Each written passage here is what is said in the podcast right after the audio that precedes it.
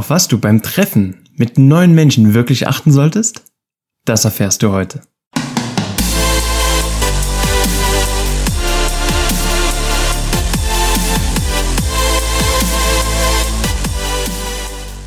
Hallo, schön, dass du wieder mit eingeschaltet hast. Heute geht's ja um das große Thema Dating. Und ich will heute gar nicht so lange quatschen, sondern ich will dir einfach nur eine schnelle Geschichte erzählen, und ein paar Schlüsse, die ich daraus gezogen habe und was du für dich daraus in Zukunft vielleicht auch einfach besser machen kannst. Also lass uns direkt starten. Und zwar ist die Story der Widerspruch zwischen dem, was eine Person sagt und das, was eine Person tut. Und am Ende wirst du erfahren, auf was du wirklich achten solltest, wenn du ja, dich mit einer neuen Person triffst oder zu, einfach zu einem lockeren Kennenlernen gehst. Wobei es ja auch so ist, dass, dass es gar nicht immer so locker ist, sondern oft sind wir auch einfach aufgeregt und ja, stellen uns vorher schon die Frage, was soll ich denn sagen? Was wird da, was wird da alles passieren? Was kommt da auf mich zu? Hey, durchatmen. Alles entspannt. Weil es muss nichts passieren. Weißt du? Es kann einfach nur ein ganz, ganz lockeres Kennenlernen sein. Und genau das ist schon Punkt eins, wie du zu so einem Treffen gehst. Gehst du damit hin mit irgendeiner Erwartungshaltung, die du hast? Zu sagen, das und das muss dann passieren und dann müssen wir noch spazieren gehen, dann müssen wir essen gehen und dann am besten noch ins Kino und hey, das muss kein tagfüllendes Programm werden. Mach eine Stunde, zwei, geh vielleicht zum ersten Treffen ganz entspannt irgendwo spazieren, wo du, wo du dich auch bewegen kannst. Weißt du, wo du einfach locker dich bewegen kannst, wo du nicht so statisch bist und dir so, so stark gegenüber sitzt vielleicht sogar.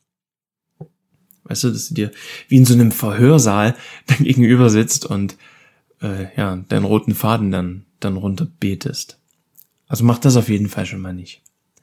Geh ohne Erwartungen dorthin. Geh einfach mit, mit der Einstellung zu so einem Treffen. Hey, ich lerne dort jemand Neues kennen. Es wird ein geiles Gespräch, es wird ein schönes Kennenlernen. Und wenn nicht, habe ich zumindest eine neue Erfahrung gesammelt. Also du kannst in so einer Situation nur gewinnen. Aber auf was solltest du dann achten, wenn du bei dem Treffen bist? Ich hatte letztens ein interessantes Treffen tatsächlich, wo ich eine Person getroffen habe, die von ihrer Art her sehr, sehr locker, sehr, sehr cool war. Und wir aber die ganze Zeit so Sprüche geklopft haben.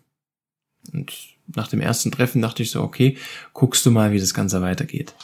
Und wir haben uns dann auch ein zweites Mal und auch ein drittes Mal getroffen. Und dann fiel es mir immer mehr und immer mehr auf, dass sich von den Worten her nichts geändert hat. Also es war weiter immer so in diesen, ja, spaßige Beleidigungen. Ich weiß gerade nicht, wie ich es wie anders benennen soll. Also so immer so ein bisschen ärgern und so ein bisschen sticheln.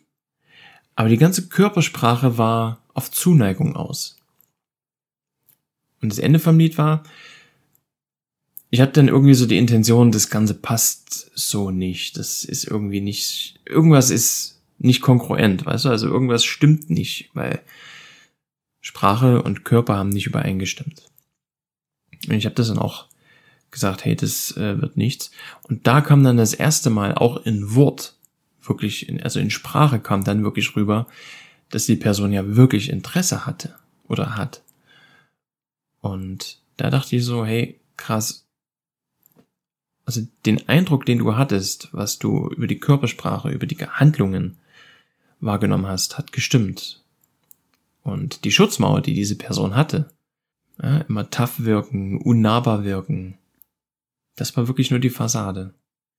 Also will ich dir einfach heute nur mitgeben, dass du nicht nur auf das, was eine Person zu dir sagt, achtest, sondern vor allem, was eine Person tut, wie sie handelt. Wie, wie ist die ganze Körpersprache? Weißt du, wenn jemand zu dir sagt, hey, mir geht's gut, guck dabei nach unten oder guckt traurig weg oder, oder schüttelt auch den Kopf, dann kannst du davon ausgehen, dass es der Person nicht gut geht. Ja, aber viele wollen andere nicht zur Last fallen oder viele wollen, wollen sie überhaupt nicht öffnen, haben ihre große Schutzmauer gebaut und können da einfach nicht raus, aus Angst noch verletzter zu werden. Weil diese Menschen eben nicht erkennen, dass es nur besser werden kann, wenn ich mich öffne. Dafür brauchst du aber einen gewissen Gedankenprozess, Gedank Gedankenshift, das Ganze mal von der anderen Seite zu sehen. Ja, also was du dir hieraus gerne mitnehmen darfst, ist, achte darauf, was eine Person tut.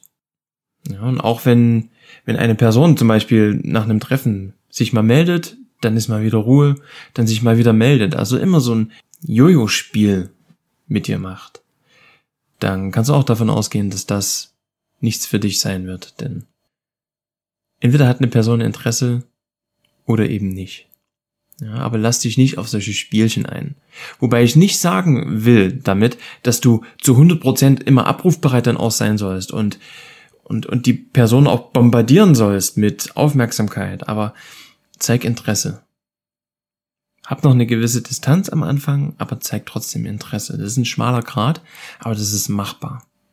Und vor allem, wenn du unsicher bist und wenn du gewisse Ängste hast, dann platz nicht einfach damit raus, aber versuch sie auch nicht unter einer gespielten künstlichen Selbstsicherheit zu, ja, zu, ver, zu verstecken oder besonders tough zu wirken in dem Moment, wenn du gerade nicht bist.